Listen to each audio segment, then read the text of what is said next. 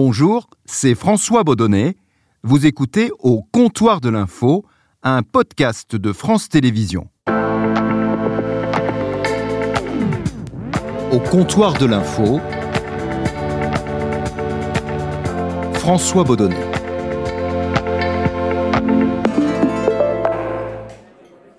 Et au zinc du comptoir de l'info, j'ai été rejoint par Élise Lucet. Salut Élise. Salut. Alors je suis très heureux de t'accueillir euh, ici au, au, comptoir. Élise, ça fait dix ans euh, maintenant que tu présentes Cache Investigation, cette émission devenue iconique hein, parmi les, les émissions d'investigation. Alors j'ai évidemment énormément de questions à te poser euh, sur cette décennie écoulée, mmh. sur euh, la façon de fabriquer Cache Investigation, les joies que cela doit apporter, mais aussi parfois les gros soucis que cela te crée. Mais avant cela, je voudrais te faire écouter deux extraits sonores. Madame, Monsieur, bonjour. Bienvenue dans votre édition du 13h. Les périodes électorales ont du bon. Si vous écopez d'un PV, vous ne paierez peut-être plus que l'amende. Les officiers du ministère public peuvent en effet vous éviter un retrait de points. Euh, on, on, voulait, on regardait cette table magnifique avec tous ces élus, tous ces députés, ces anciens ministres. C'est formidable, non Vous parlez de quoi? Parce qu'on voulait vous parler d'évasion fiscale. Vous dégagez, n'est pas notre problème. Pas de problème. Vous évacuez. Donc ce qu'on vient d'entendre, c'est d'abord euh, le début du journal de 13 heures euh, sur France 2 du 5 septembre 2006. Uh -huh. Et puis ensuite, euh, un extrait de, de Cache Investigation euh, en juin 2013. Là, tu t'es invité dans un restaurant euh, parisien Uh -huh. et tu interromps, je suis sûr que tu t'en souviens, parce que tout le monde s'en souvient, Oui, je m'en souviens. un déjeuner entre des industriels du tabac et des élus de la République. Et l'accueil, on l'a entendu, est comment dire, glacial. Alors, entre ces deux séquences, Mm.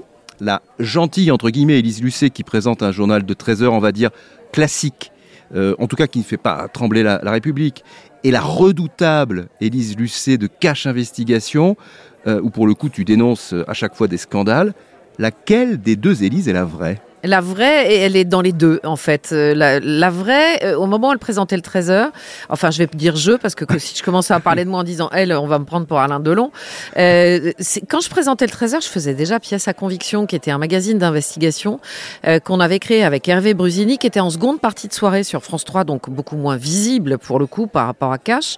Mais l'investigation, je- j'en avais déjà le virus. C'est Hervé Brusini qui, qui m'a vraiment contaminé, mais il a bien fait parce que c'est beaucoup moins dangereux que le Covid-19, euh, le virus de l'investigation.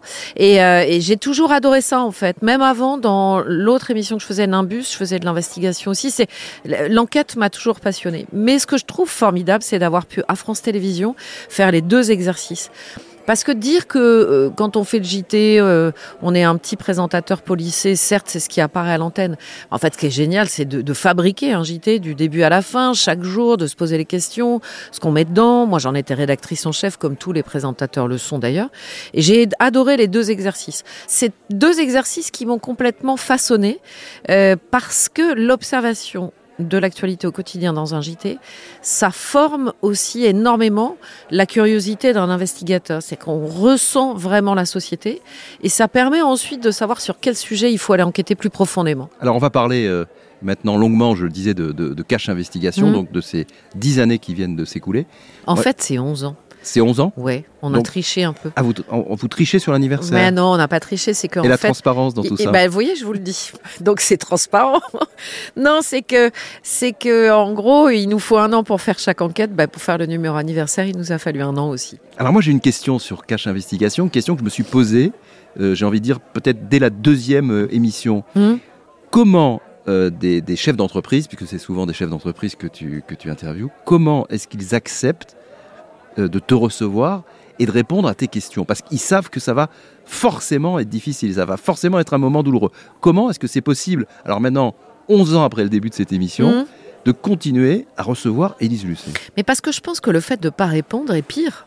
Euh, pour un téléspectateur qui regarde une enquête de cash où il y a un an de boulot d'enquête, euh, des révélations, des documents confidentiels, des témoignages très forts, des sources, des lanceurs d'alerte, avoir un euh, responsable d'entreprise, de syndicat, de lobby, homme politique qui refuse de répondre, mais c'est calamiteux. c'est ce que ton équipe ou, ou toi-même vous, vous dites aux chefs d'entreprise. Oui. Mais, mais lui ou elle, personnellement, ensuite, ça va être très très compliqué parce qu'il va passer euh, devant des millions de téléspectateurs un très très mauvais moment et c'est, j'ai envie de dire, son image personnelle même qui va être écornée. Alors nous, c'est vrai qu'on leur dit, euh, parce qu'à un moment, s'il y a des dérives dans une entreprise, s'il y a des soucis, s'il y a un problème, il faut que le président de l'entreprise, la présidente, euh, le directeur général soit capable de l'affronter. C'est son rôle et il ne faut pas qu'il se défile. Donc quand vous avez les grands Manitou de la communication, je dis vous, quand je parle aussi aux téléspectateurs, qui à un moment disent, euh, en tant que patron, il faut prendre ses responsabilités et y aller. Certes, euh, tu vas passer un mauvais quart d'heure, mais il faut y aller. Et moi, je pense que la non-réponse est quasiment un aveu de responsabilité et peut-être même d'impuissance. Vous voulez pas dire si c'est du harcèlement ou pas du harcèlement? Attendez, Madame Lucet, je, je dis que c'est inacceptable. C'est tout ce que je dis. Et je dis que quand il y a des pas dire si c'est du harcèlement ou pas du harcèlement. Et quand je dis qu'il y a des comportements inacceptables, ils doivent être sanctionnés. En tout cas, tu ne te présentes pas sous un faux Je veux dire, ils savent qu'ils ah vont te recevoir, que c'est Élise Lucet ah, qui viendra les interviewer. Non, non, je mens pas. Euh, enfin, attendez, moi, je peux pas, François, demander de la transparence euh, dans les émissions et moi-même ne pas être transparente. C'est une évidence. Enfin, tu me connais en plus. Euh, moi, je suis pas trop du genre à avancer masqué. Donc, quand j'arrive, c'est bien sûr, c'est c'est Élise Lucet, cache investigation, France 2. On demande une interview. Les négociations peuvent durer des mois. On envoie d'abord un premier mail ou, ou un appel téléphonique au service de com, ça peut durer très longtemps. On est très pugnace, on, on ne lâche jamais. Et finalement, quand on en arrive à moi ce que j'appelle des interviews impromptues, euh, bah, parce qu'on arrive dans une réunion publique et tout, c'est qu'on a tout essayé avant hmm. et que euh, et, et qu'on se dit que c'est en gros la dernière manière de les convaincre enfin à accepter une interview. Nous, on n'a pas d'armes. Nos seules hmm. armes, c'est des mots et des questions. Donc, euh, franchement, personne, pour répondre à ta question sur la peur, personne ne devrait avoir peur d'une question. Et entre le moment où euh, tu discutes avec ton équipe d'une éventuelle, d'une potentielle émission, hmm. et le moment euh, où l'émission arrive à l'antenne, tu as parlé d'un an, d'une durée à peu près d'un an. Est-ce que c'est ça? Est-ce que c'est à peu près pour chaque émission ou il y en a qui sont beaucoup plus longs que d'autres? Non, oui, c'est minimum un an. Le temps, c'est l'allié principal du journaliste tout court et du journaliste d'investigation encore plus. Le temps, c'est ce qui nous permet d'être sérieux, de bien travailler et de sortir ces fameuses euh, révélations, ces documents incroyables qu'on a, ces sources, ces témoignages. Euh, sinon, on, enfin, je veux dire, bien sûr que j'ai une super équipe, mais on serait pas plus fort que les autres si on mmh. avait juste deux mois. Alors j'ai une anecdote euh, un, peu personnelle. On avait travaillé euh, ensemble quand j'étais correspondant euh, à, Bruxelles, à, Rome, à Rome, sur le Vatican. Ah oui, alors ça c'était un sacré et, truc. Et je me souviens, moi ça m'avait. Et à Bruxelles aussi, hein, quand tu étais correspondant à Bruxelles, tu nous as aidés Tout à fait. Et, je me souviens ce qui m'avait frappé. Donc tu travaillais donc sur sur le Vatican, les problèmes de, la pédophilie dans l'Église. Exactement, etc. Tu t'étais même rendu sur la place Saint-Pierre pour poser une question au, au, pape François. Et moi, ce qui m'avait marqué, c'est que à partir du moment que tu m'avais contacté, on ne communiquait plus euh, tous les deux que par télégramme, je crois. C'est ça, c'est la bonne application. Signal en fait. Par signal, voilà, par signal. Et télégramme au début et surtout signal. Signal. Bon, ça veut dire qu'en fait, il y a une confidentialité totale euh, dans le courant de l'enquête, c'est-à-dire que rien absolument ne doit sortir? Ça dépend du niveau de... Enfin là, franchement, on était une équipe de télévision française, on allait, euh, entre guillemets, s'infiltrer place Saint-Pierre euh, avec des caméras qui ressemblaient à des appareils photo. Donc on, se faisait passer pour des fidèles comme les autres, donc on n'était pas du tout invité par le Vatican, on avait fait des demandes qui avaient été refusées. Et donc on était quand même, nous, dans la confidentialité de cette interview, et il fallait qu'on se parle de manière confidentielle. Votre sainteté, dans le cas Gracie, avez-vous tenté d'influencer la justice argentine? Non, Moi, je me souviens par exemple que pour les Panama Papers, on a été au courant, nous, de l'énormité de cette fuite de documents qui a été traitée par des journalistes du monde entier. On a tous sorti les documents le même, jour, à la mm. même heure, en même temps. Donc il y avait une force de frappe incroyable. On a tous gardé ça ultra confidentiel pendant, avec des réseaux cryptés euh, d'échanges d'informations entre nous. Et euh, quand on a sorti ça, moi je me souviens euh, de mes parents, mes amis, mes proches qui me disaient enfin, Tu sais ça depuis combien de temps? Mm. Et quand je leur disais six mois, ils me regardaient en disant Mais tu t'as rien dit tu... Non, tu, n'en parles pas autour de toi? Non, quand c'est confidentiel, c'est confidentiel. même en famille? Non. Et, il nous arrive même d'aller au bistrot, euh, au comptoir de l'info, et on laisse notre téléphone portable dans le bureau, on descend au bistrot et on se parle au bistrot sans ordinateur, sans téléphone portable. Il y a vraiment des sources qui risquent leur vie. Hmm. Euh, donc euh, c'est pas tant parce que nous on joue aux trucs confidentiels, etc. C'est que on peut mettre en danger des sources réellement parce qu'on parle à tort et à travers, qu'on écrit des, des textos, des WhatsApp, des, et on se rend pas compte que moi parfois les gens m'arrêtent dans la rue en me disant Madame Lucet vous êtes super courageuse, mais c'est pas moi qui suis courageuse, c'est les lanceurs d'alerte, c'est les sources, c'est ces gens-là, et, c- et ces gens-là on se doit de les protéger. Donc la confidentialité elle est beaucoup là-dessus. Et est-ce que pendant le, la- le travail euh, sur, euh, sur une émission, est-ce qu'il est arrivé, euh, lorsque vous allez sortir des informations, comme on dit par exemple sur une grande entreprise, puisque Oui. c'est souvent sur les entreprises que, que tu travailles, d'avoir une pression de cette entreprise Bien qui, sûr. qui t'appelle ou qui, ah oui oui, oui qui dit attention, je suis au courant de ce que vous êtes en train de faire et, sachez qu'on va porter plainte contre vous, par exemple. Absolument. On reçoit, euh, je crois que mes deux red chefs, Emmanuel Gagné et Sophie Legal, rédacteurs en chef, doivent recevoir une centaine de lettres par an. Euh, alors, au début, c'est euh, un petit mail. Puis après, ça devient une lettre recommandée. Puis après, ça devient une lettre d'avocat. Enfin, non, Et- non, et mais quelle, bien est, sûr. quelle est votre réaction à ce moment-là dans, dans l'équipe? Bah, nous, à partir du moment où on est sûr de nos révélations et on vraiment, en fait, ce qui fait le, le pourquoi on continue à un moment une enquête? Pourquoi on lâche pas un dossier? C'est qu'on est sûr de nous.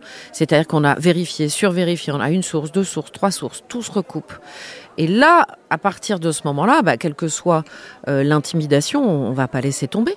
On promet aux téléspectateurs dans un contrat de confiance ça, qu'on va pas laisser tomber, qu'on va aller leur poser les questions que eux-mêmes se posent au regard de tout ce qu'on leur révèle.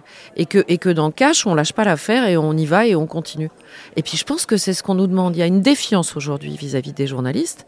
Mais quand on, on leur montre à quel point on travaille et on va jusqu'au bout, c'est aussi pour raccommoder ces liens entre le public et les journalistes. Et, et je pense que c'est important. Et moi, les- beaucoup de gens me disent, c'est super, allez-y, mais vraiment, c'est ce qu'on attend de vous, les journalistes en règle générale. Donc, Pas je de pense- connivence justement avec les Ah non. avec l'effort. Hmm. Non, Est-ce ça, c'est pas possible. Est-ce qu'il y a des euh, procès? Est-ce que tu, est-ce que euh, Oui, oui. contre l'émission, euh, contre toi personnellement? Alors, euh, c'est contre l'émission. Moi, je suis mis- j'ai été mise en examen. Delphine Ernotte est mise en examen. C'est arrivé. la- L'actuelle présidente de France Télévisions. Voyez, euh, c'est arrivé une douzaine de fois. euh, c'est des moments vraiment qui sont assez rudes. Mm. Euh, bon, après, objectivement, nous, le juridique, quand on a commencé Cash, c'était 10% de notre temps. Aujourd'hui, c'est 30% de notre temps. Et c'est d'ailleurs une manière... c'est- Bah, C'est-à-dire 30% que de votre. de 30% de notre exercice professionnel, Mhm. c'est de vérifier, mais dans le moindre mot, la moindre virgule que ce qu'on dit à l'antenne est juste, qu'on ne peut pas être attaqué en diffamation, qu'on est dans un sujet d'intérêt général. Euh, pour vous donner un ordre d'idée, il y a des dysfonctionnements dans toutes les entreprises, même y compris ici à France Télévisions. Il y a des dysfonctionnements dans une entreprise de 9000 employés. Il ne peut pas ne pas y en avoir. Mais nous, ce qui nous intéresse, c'est quand ces dysfonctionnements sont systémiques.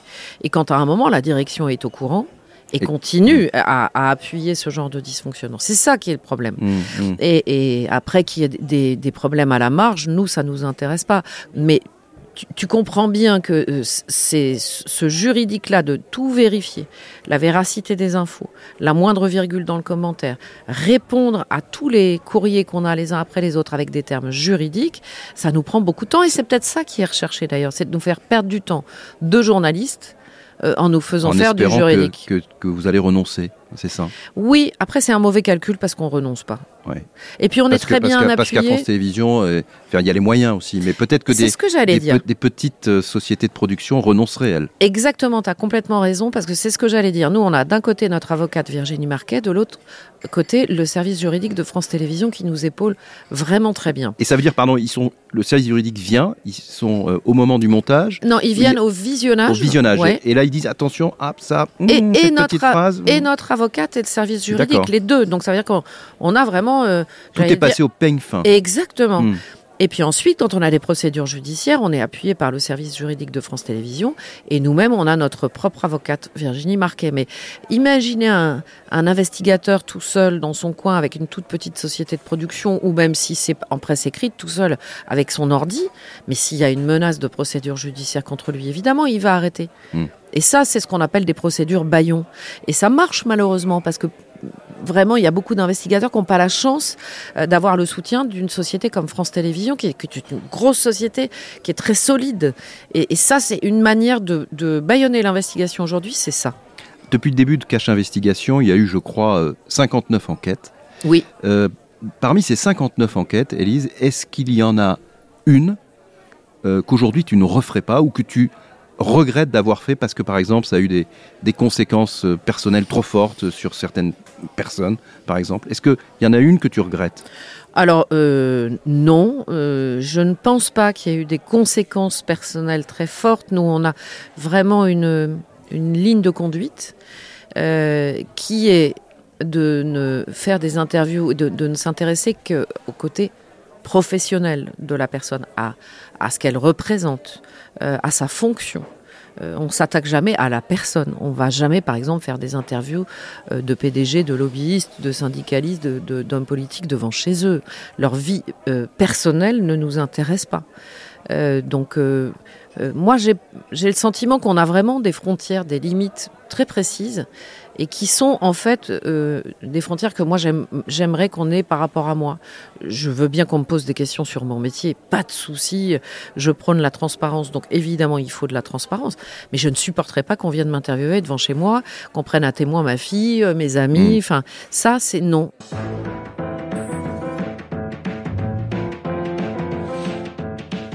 Alors il y a des émissions qui peuvent aussi avoir euh, des conséquences sur, euh, je dirais, toute une profession. Alors ce podcast est aussi un, un, interactif et oui. on a eu une, une, question par mail en ce qui concerne l'émission que tu avais faite sur les EHPAD. Oui. Et euh, la question m'a été posée euh, de savoir si tu n'avais pas une forme de regret d'avoir, selon cette personne qui nous écrit, jeté un peu le discrédit sur tous ces gens dans les EHPAD qui font des métiers euh, extrêmement euh, difficiles. Alors on n'a vraiment pas du tout voulu jeter le discrédit sur toutes ces personnes qui, qui font ce métier difficile dans les EHPAD parce qu'il euh, y avait même une infiltration de Marie Maurice, notre journaliste qui a fait ce dossier pour Cash, dans un EHPAD où elle montrait à quel point le travail de ces femmes, parce que c'est beaucoup de femmes hein, surtout, mmh. était difficile et en fait ce qu'on leur demandait était intenable.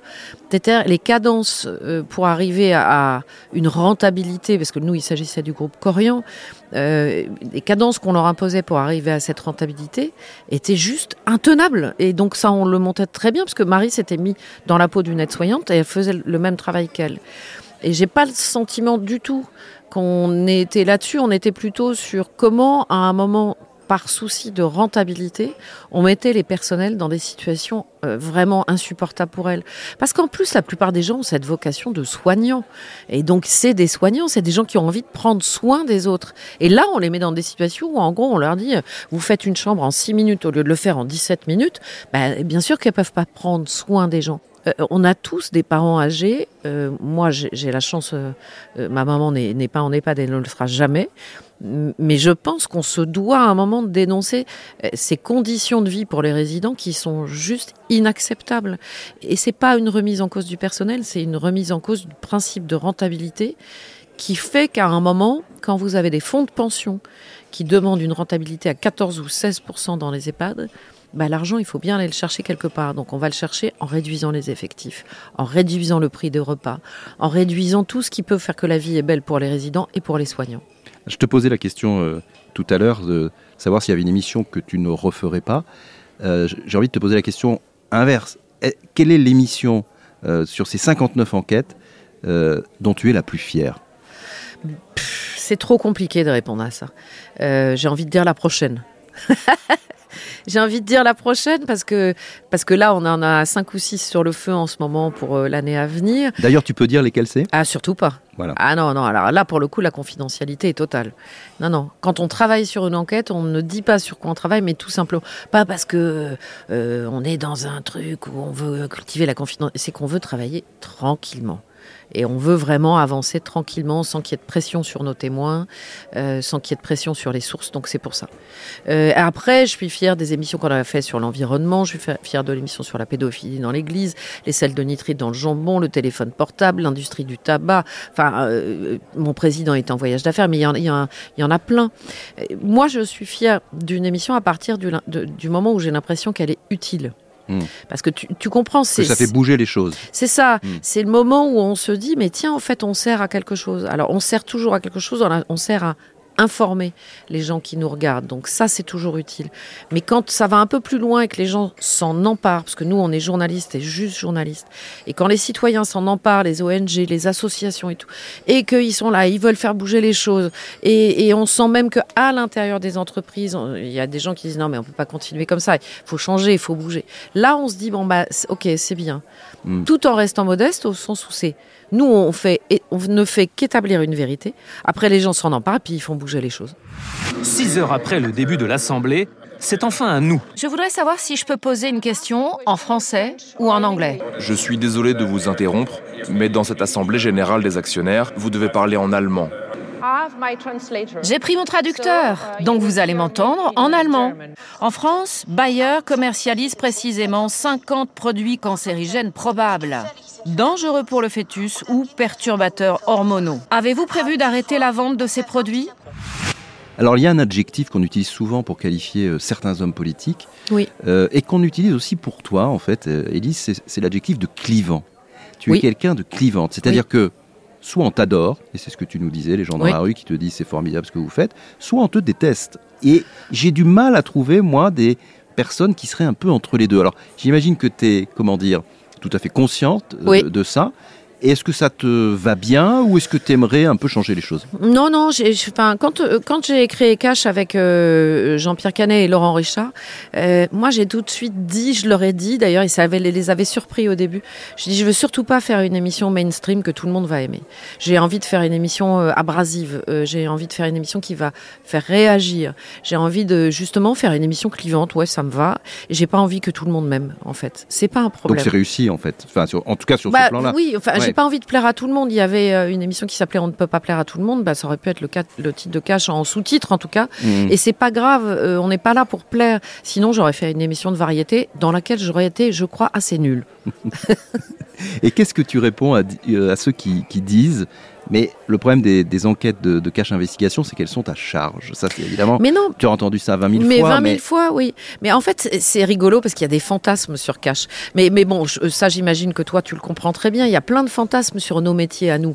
Et euh, ils sont persuadés que on prend une entreprise et on se dit ah on va se les faire et pas du tout Euh, le début d'une enquête de cash on prend dix pistes différentes et, euh, deux mois après on va en avoir abandonné sept et il y en aura que trois qui tiendront et c'est sur ces trois là qu'on va continuer à enquêter parce qu'on a trouvé vraiment des choses qui valent le coup de continuer l'enquête. Et, et c'est rigolo parce qu'on suscite des fantasmes. Moi, je suis la grande méchante, j'ai mon grand fouet, et je dis tiens, on va s'attaquer à machin. Pas du tout, mais c'est vraiment pas du tout ça. Alors ça, c'est sur le fond, hein, euh, Oui. le choix et comment vous menez les enquêtes. Il y a aussi la forme qui, euh, qui ne laisse pas indifférente, euh, en particulier euh, avec cette voix off. Oui. Et puis les blagues qu'il y a, enfin les, les, choses qui sont un peu tournées en, en- en dérision dans le, co- Mm. dans le commentaire. Est-ce que faire une blague sur des sujets qui sont quand même toujours sérieux, est-ce que finalement ça ne dessert pas un petit peu le propos? Alors moi je pense pas et c'était aussi un des des prérequis quand on a créé l'émission. Moi, je, je me souviens que toutes les émissions d'investigation, il y en avait peu en télé, il y en avait vraiment très peu. Il y en avait euh, chez nous et sur Canal. Et quand on a créé Cash, je, je me souviens avoir dit euh, moi j'en peux plus de ces programmes de seconde partie de soirée qui sont réservés au CSP+ comme on dit dans notre langage. hein. En gros, ça veut dire les gens socialement Mm. aisés euh, et, et que bah voilà, c'était pour des aficionnes de gens qui allaient comprendre tout ce qu'on allait raconter, donc on pouvait parler sérieusement entre nous et faire une émission d'investigation entre nous pour des gens avertis. Eh ben non, moi je trouve pas. Je trouve que l'investigation et quand on va chercher des choses euh, vraiment, euh, quand on va fouiller dans des dossiers qu'on révèle, tout le monde doit avoir accès à ça. Je ne vois pas pourquoi euh, une femme de ménage, un plombier, un chômeur, euh, un agriculteur, un joueur de football devrait ne pas s'intéresser à l'investigation. Mais, mais est-ce que, cette forme est quand même nécessaire? Est-ce que Oui. est-ce qu'une femme de ménage ne peut pas comprendre quelque chose sans qu'il y, y ait forcément une blague ou euh, C'est pas ça, c'est qu'on leur demande deux heures d'attention sur des sujets chiants. On va le dire, c'est souvent chiant. Faut un peu, euh, pour faire avaler la pilule de autant de sérieux, euh, rigoler, faire de l'autodérision. Et puis, je vais te dire très franchement, on a fait l'émission qui nous ressemble, en fait. C'est-à-dire que dans l'équipe de Cash, je pense qu'on est très sérieux, mais qu'on adore rigoler. Ce soir, par exemple, c'est apéro. Ras-le-bol des tomates cerises, mais quitte à craquer, vous préférez choisir le produit le moins mauvais pour la santé. Avec le logo 5 couleurs, en un coup d'œil, c'est tranché. Du coup, ça sera tortilla. Cache Investigation, donc on l'a dit, 59, euh, 59 euh, enquêtes, 11 années euh, à l'antenne. J'imagine que ça a complètement changé ta vie. J'ai envie de dire même peut-être ta vie quotidienne quand tu vas faire tes courses, quand tu... Oui. C'est complètement différent. Oui, parce que tu sais, en fait, les gens, ils ont un rapport avec moi qui est un peu Robin des Bois. Et ça, il, me, bah, il me voit arriver euh, et c'est un peu, euh, Madame Lucet, vous êtes mon dernier recours. Il faut que je vous parle, il faut que je vous raconte. Et donc, ils me racontent leur vie, leurs soucis, leurs problèmes. Euh, mon, ma boîte mail est remplie de, de, messages que je reçois comme ça. Donc, tu peux pas aller acheter des oranges au supermarché sans passer un temps fou à écouter euh, C'est compliqué. Hmm. Et c'est formidable. C'est-à-dire que c'est les deux, parce que parfois, je, je cache pas et je vais pas te mentir, euh, j'aimerais bien que, être un peu tranquille quand je sors faire trois courses avec ma fille ou euh, mm. quand je, je, vais avec des amis dans un bistrot que personne m'aborde. Et, et, parfois, des idées d'émission sont venues ah oui. de ces conversations ou des histoires incroyables, des gens qui m'arrêtent et qui me disent il faut que je vous raconte mon histoire.